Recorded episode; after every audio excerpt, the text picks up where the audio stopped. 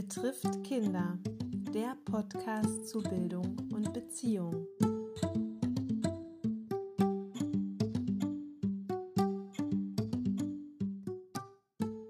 Manchmal geht es ganz schön schnell.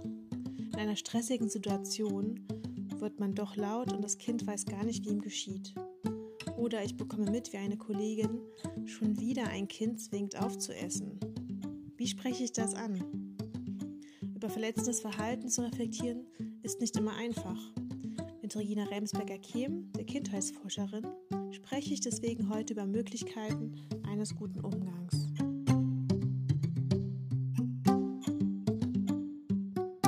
Hallo Regina, herzlich willkommen zum Betrifft Kinder Podcast. Schön, dass wir heute miteinander über verletzendes Verhalten sprechen können. Ähm, du hast als Autorin schon verschiedene Fachbeiträge in Betrifft Kinder veröffentlicht und zuletzt bei Verlag Das Netz zusammen mit Astrid Boll das Buch Verantwortlich Handeln, verletzendes Verhalten in der Kita gemeinsam verhindern. Und deswegen habe ich dich heute eingeladen. Doch bevor wir richtig einsteigen in das Thema, würden wir natürlich gerne von dir erfahren, was du darüber hinaus machst. Ja, total gerne, Emilia. Hallo. Ähm, ja, momentan bin ich äh, Professorin für frühkindliche Bildung an der Hochschule in Fulda. Ähm, bin da jetzt seit einem guten Jahr und war zuvor gemeinsam mit Astrid Boll an der Hochschule in ähm, Koblenz. Wir haben dort teilweise gemeinsam Seminare gehalten, haben ähm, aufgrund unseres Hintergrunds auch einen total guten ähm, Kontakt zu ähm, der pädagogischen Praxis, geben wirklich viele Fortbildungen und äh, sind da im regen Austausch. Vielleicht noch eine Sache zum Hintergrund, der schon wirklich also viele Jahre zurückliegt. Ähm, ich habe im Jahr 2011 und davor natürlich geforscht ähm, zur Feinfühligkeit in der Fachkraft-Kind-Interaktion. Also ich habe ähm, versucht herauszufinden, wie gelingt denn in der Praxis ein feinfühliger Umgang mit Kindern ähm, und habe da geschaut, was sind denn Merkmale von Feinfühligkeit und äh, von den Reaktionen der Kinder auf das feinfühlige Verhalten der Fachkräfte. Das war total spannend, weil ich äh, sehen und erfahren durfte aus der Praxis heraus, welche positiven Auswirkungen ein feinfühliger Umgang mit Kindern hat ähm, und habe seinerzeit aber natürlich auch schon ähm, beobachtet, dass ein feinfühliger Umgang mit Kindern gar nicht äh, unbedingt gelingt in der pädagogischen Praxis, die ja sehr äh, belastet ist, sehr stressig ist, was in den letzten Jahren auch einfach noch äh, stark zugenommen hat. Ähm, und das wurde uns von den Studierenden in Koblenz auch berichtet. Also das sind Studierende, die allesamt in der pädagogischen Praxis tätig sind, als Fachkräfte, als Leitungskräfte und irgendwann kamen die zu uns und haben gesagt, naja, ein feinfühliger Umgang, das schreiben wir uns alle auf die Fahnen, das wollen wir auch unbedingt haben. Ähm, und das ist manchmal gar nicht so leicht. Und wie gehen wir denn eigentlich damit um, wenn wir äh, uns verletzend verhalten oder auch ein verletzendes Verhalten bei Kolleginnen und Kollegen beobachten? Und wir haben dann gemerkt, also es ist eine ganz große Last, die auf den Fachkräften liegt und wussten, mit diesem Zeitpunkt, wenn wir darum wissen, wie es den Fachkräften in der Praxis geht, dann können wir das sozusagen nicht unbeantwortet lassen. Also auch wir stehen in der Verantwortung, als Wissenschaftlerin dann dem nachzugehen, um die Praxis auch unterstützen zu können. Und das haben wir dann gemacht. Ja, vielen Dank dir für den Einblick. Du hast jetzt auch schon wichtige Stichworte genannt. Zum einen das feinfühlige Verhalten und eben auch das verletzende Verhalten. Vielleicht nochmal, um das so ein bisschen auch deutlich zu machen, was verletzendes Verhalten ist, vielleicht kannst du uns ein paar Beispiele nennen, die vor allem die Fachkräfte euch vielleicht auch berichtet haben. Ja, ähm, das ist eine ganz große Spanne an Verhaltensweisen, die verletzend für Kinder sein können. Was in unserer oder was uns in unserer Studie wichtig war, war, dass wir die Perspektive der Fachkräfte selber hören wollten. Also wir wollten von ihnen hören, was nehmen Sie denn eigentlich als verletzendes Verhalten wahr und wie würden die das beschreiben? Und es ist total unterschiedlich. Und wie gesagt, diese Spanne ist total groß. Das fängt ähm, im ganz Kleinen eigentlich an. Ähm, also beispielsweise, dass man ein Signal eines Kindes, ein Bedürfnis, ein Interesse eines Kindes einfach nicht wahrnimmt. Ähm, dass ein Kind äh, die Aufmerksamkeit der Fachkraft sucht oder getröstet werden muss ähm, oder einfach ein dringendes Anliegen hat. Und dann geht es im Alltag manchmal unter. Also man sieht das Kind mit seinen Bedürfnissen ähm, nicht so richtig. Da sagen die Fachkräfte, das kann schon verletzend für Kinder sein. Dann kann es aber auch verletzend für Kinder sein, wenn ähm, Fachkräfte beobachten, dass sich eine Kollegin, ein Kollege verletzend verhält und dann nicht eingreift, also etwas beobachtet und sozusagen passiv daneben steht. Also auch das kann eine Verletzung für das Kind sein, die es nicht nur direkt durch die äh, Fachkraft erlebt, die sich verletzend verhält, sondern auch durch diejenige, die dann in dem Moment zuschaut. Ähm, hm, ja. Und ich habe gerade gesagt, es ist so eine Spanne. Ne? Das ist, äh, verletzendes Verhalten kann sich auch hochschaukeln. Und wir alle kennen das, glaube ich, aus unserem Alltag, entweder in der Familie oder in der pädagogischen Praxis, dass sich Situationen hochschaukeln. Also dass es im ganz Kleinen anfängt und ähm, Kinder sich nicht beruhigen lassen und man irgendwann überhaupt nicht mehr weiß, äh, wie komme ich jetzt raus aus dieser Situation und werde ungeduldig, werde auch lauter, schrei vielleicht auch irgendwann. Ähm, auch das kann verletzend für ein Kind sein, wenn ähm, ja, wir selber hilflos werden und dann, und dann laut werden. Ähm, es gibt aber auch Szenen, die uns äh, berichtet werden aus der pädagogischen Praxis, wo man wirklich schlucken muss. Das ging uns in dieser Studie wirklich genauso, weil wir viel, viel Material hatten, wo wir gedacht haben, herrje, also das, das ist wirklich auch manchmal schwer, ähm, schwer zu lesen und schwer mit anzugucken. Also beispielsweise, wenn Kinder vorgeführt werden, wenn sie ausgelacht werden im Morgenkreis beispielsweise oder wenn sie geschimpft werden, weil sie ähm, eingenässt haben ähm, oder festgehalten werden, wenn sie essen sollen oder wenn sie schlafen sollen. Also auch das ist etwas, was die Fachkräfte uns schildern und ähm, was es auch für sie schwer macht, im pädagogischen Alltag damit umzugehen. Also wie kann ich denn auch eine Kollegin ansprechen, wenn ich sowas beobachte?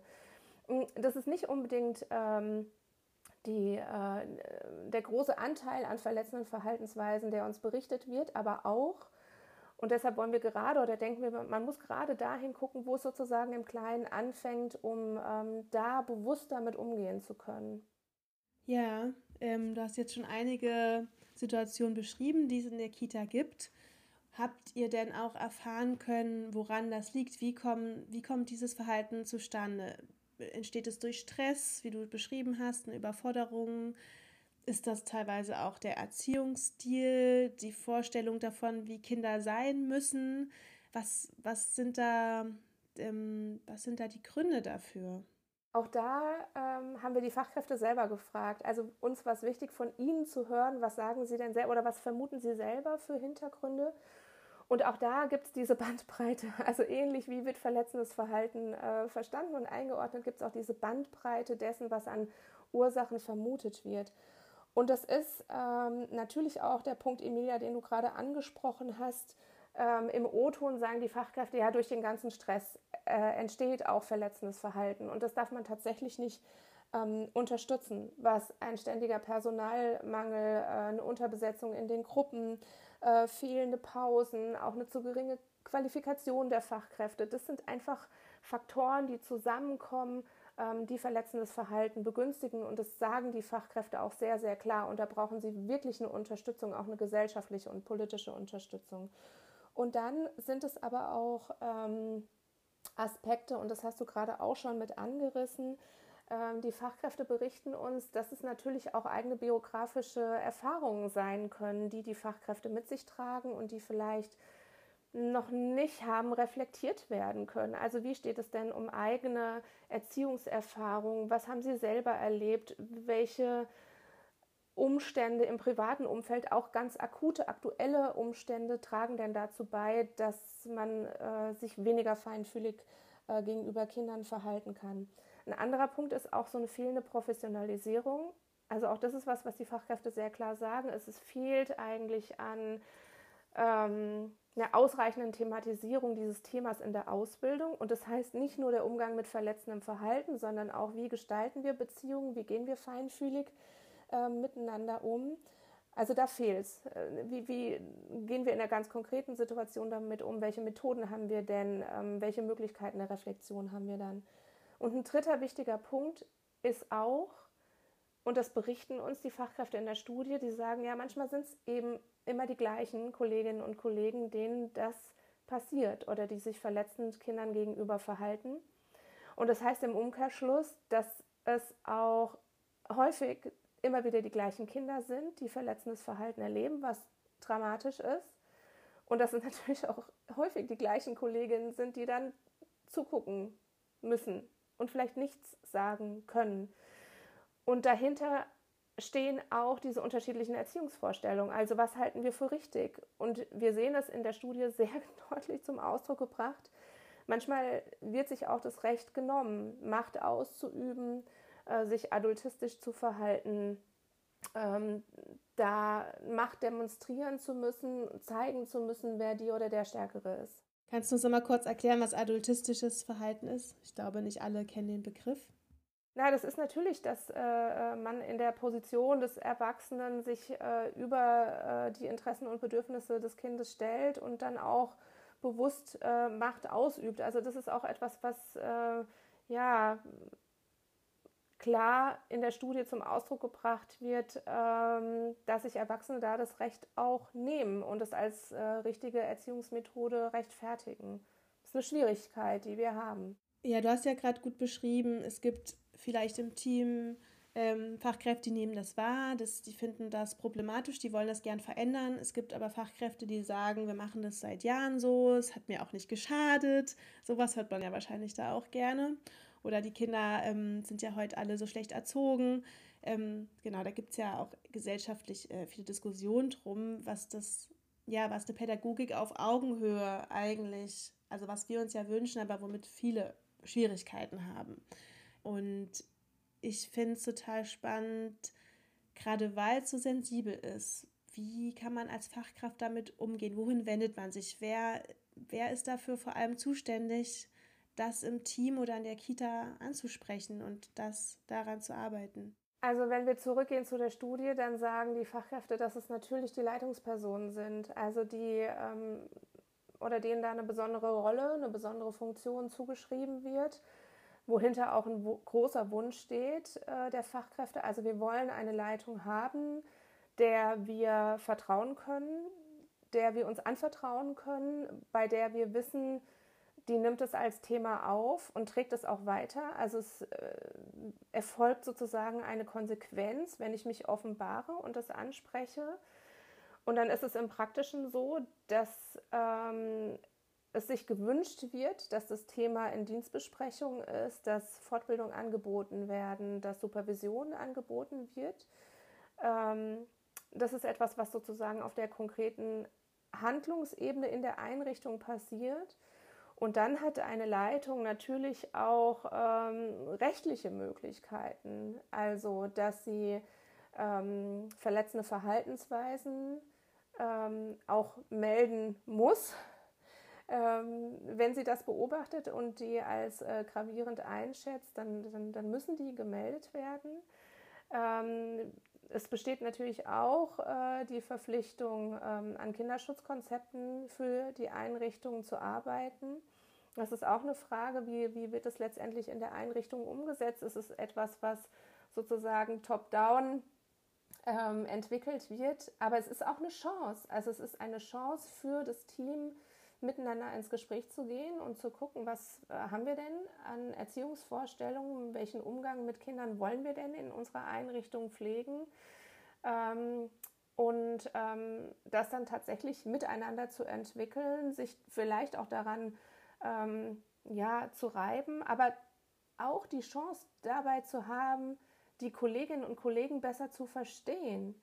Ähm, mit äh, unserem neuen Buch haben wir ja versucht, ähm, da auch nochmal einen Blick hin zu lenken. Also es ist oder muss nicht nur eine Thematik sein, die schwer und belastend und belastet ist, sondern wir können, wenn wir an Schutzkonzepten arbeiten und diesen feinfühligen Umgang zum Kern machen, nicht nur gegenüber Kindern, sondern auch in der Einrichtung, im kollegialen Miteinander, ähm, auch gegenüber Eltern, besteht ja die Möglichkeit, dass auch ein anderes Klima entsteht und man sich eher verbunden führt, um miteinander an einem Strang zu sehen. Und das sehen wir, dass das in der Praxis auch passiert. Also wir begleiten momentan aktuell 25 ähm, Kitas, die sich da auch auf den Weg gemacht haben. Und wir sehen, es ist nicht nur ein, ein, ein schweres Thema, sondern es kann ganz, ganz viel in Gang gesetzt werden. Und das ist toll und das macht Mut und das verdient einfach nur den, den höchsten Respekt zu sehen. Die Fachkräfte machen sich da auf den Weg in einer in einer äh, Situation, auch ja gesellschaftlichen Lage, die für uns alle super schwierig ist. Also wir haben zwei Jahre Corona hinter uns, die weltpolitische Lage ist schlimm und äh, dennoch engagieren sich die Fachkräfte und versuchen da an einen Strang zu ziehen. Das ist super.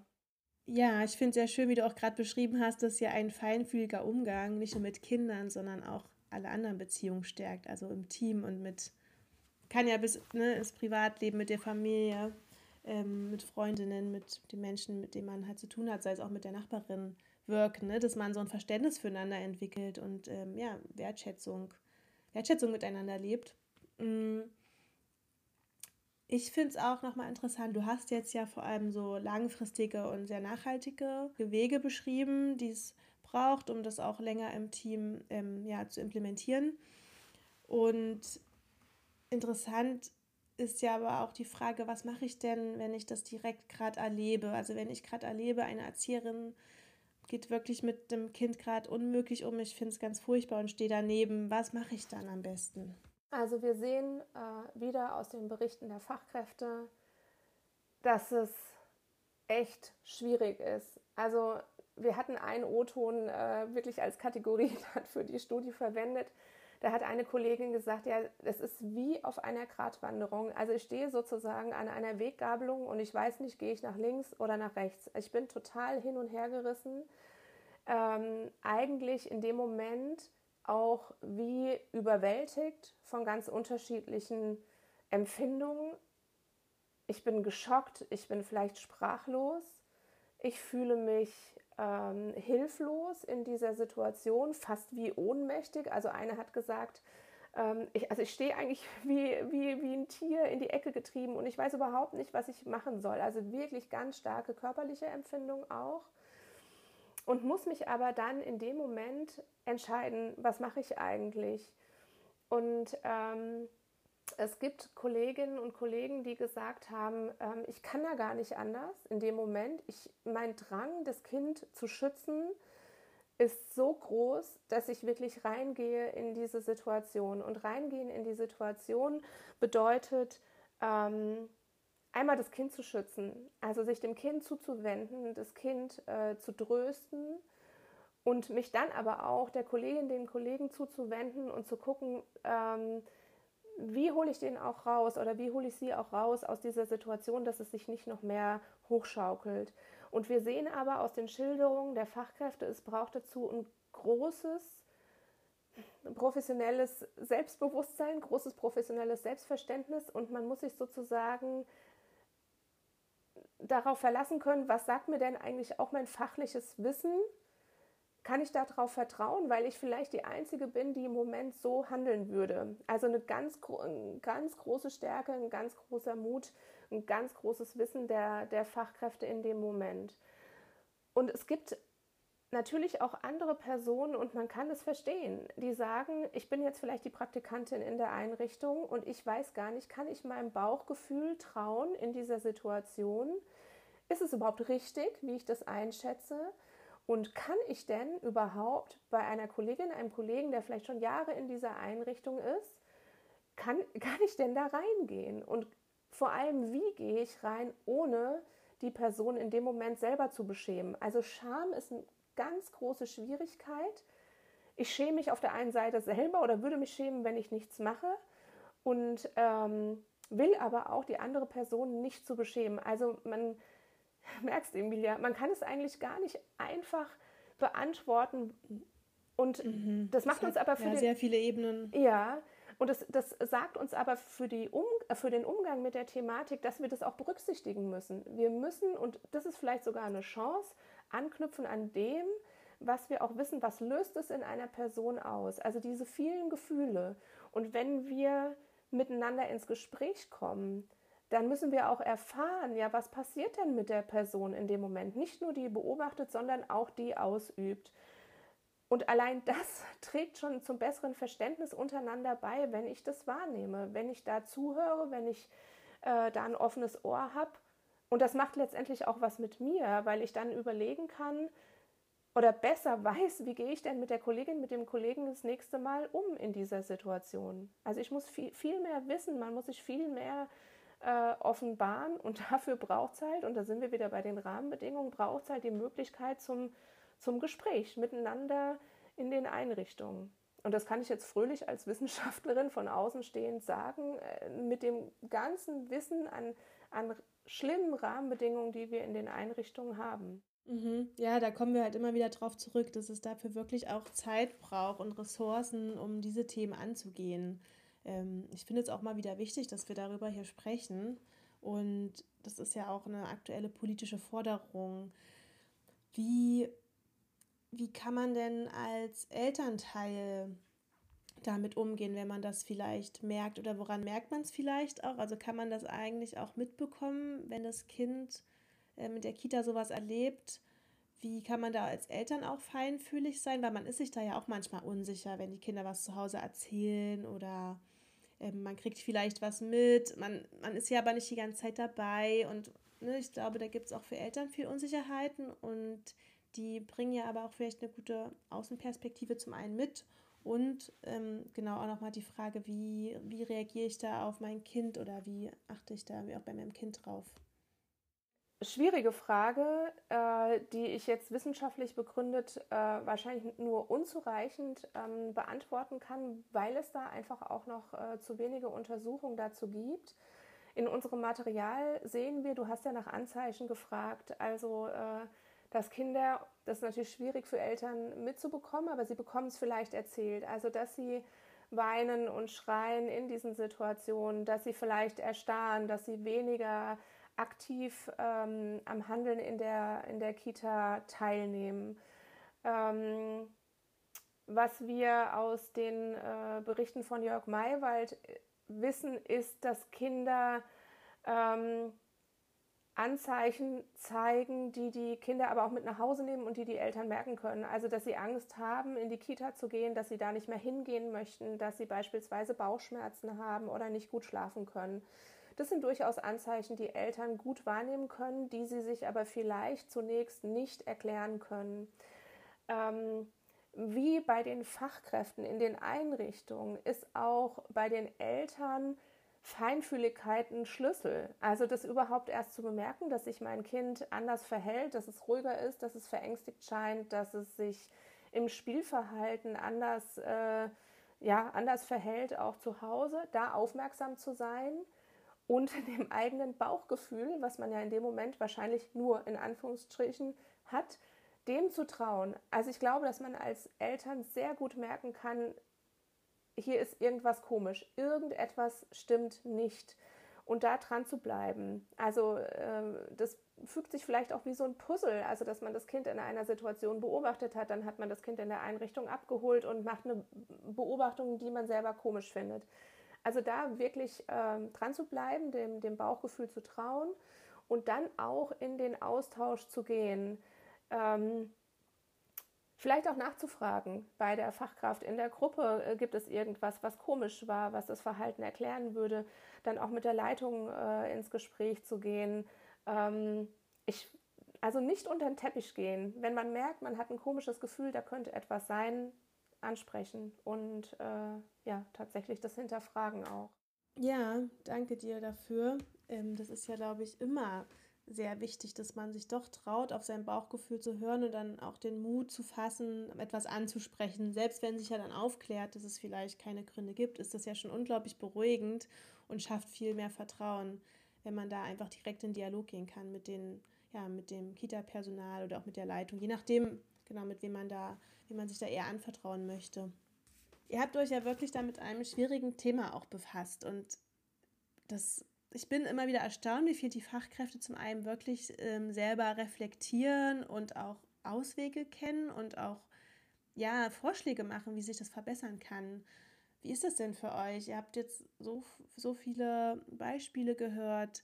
Trotzdem gibt es ja auch bestimmt etwas, was euch total auch optimistisch stimmt oder was euch einfach Mut macht, da weiter dran zu arbeiten. Also da hast du recht, äh, Emilia. Es war wirklich, und äh, wir sehen es auch jetzt noch an den, an den Zuschriften, die wir bekommen im Rahmen dieser Leitungsstudie, die wir gemacht haben, wo wirklich tausend äh, Leitungskräfte sich beteiligt haben und der Berg an äh, Berichten aus der Praxis ist wirklich riesig.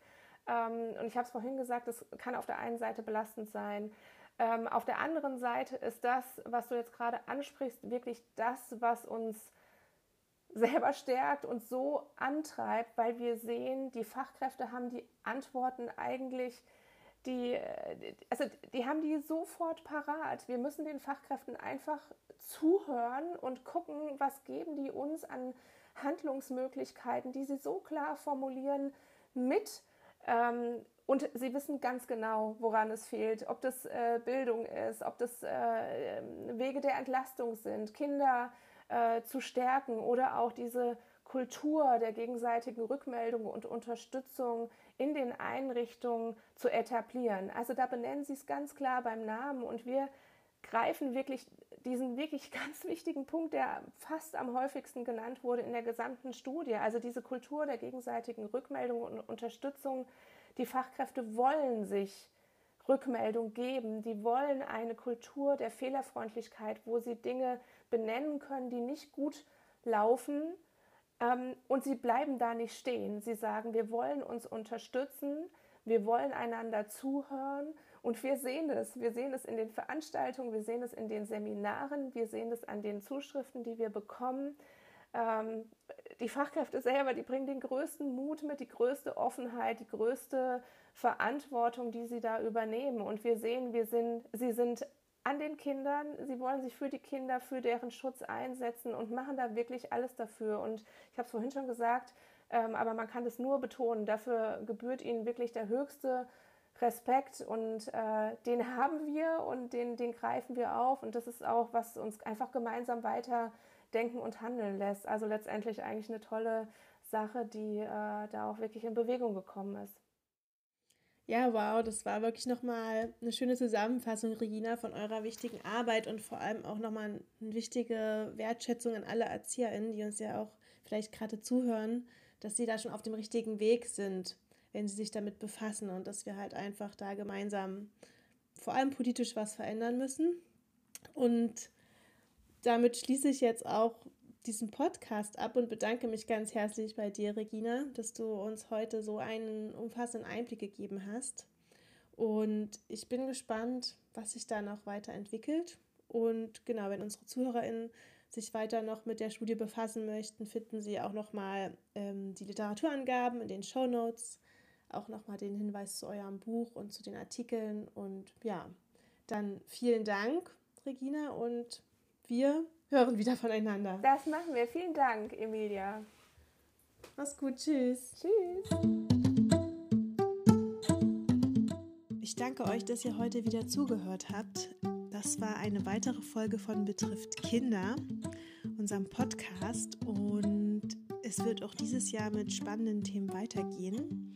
Im nächsten Podcast wird es um Lerngeschichten gehen und ich freue mich, wenn ihr auch wieder zuhört. Macht's gut und bis bald. Tschüss.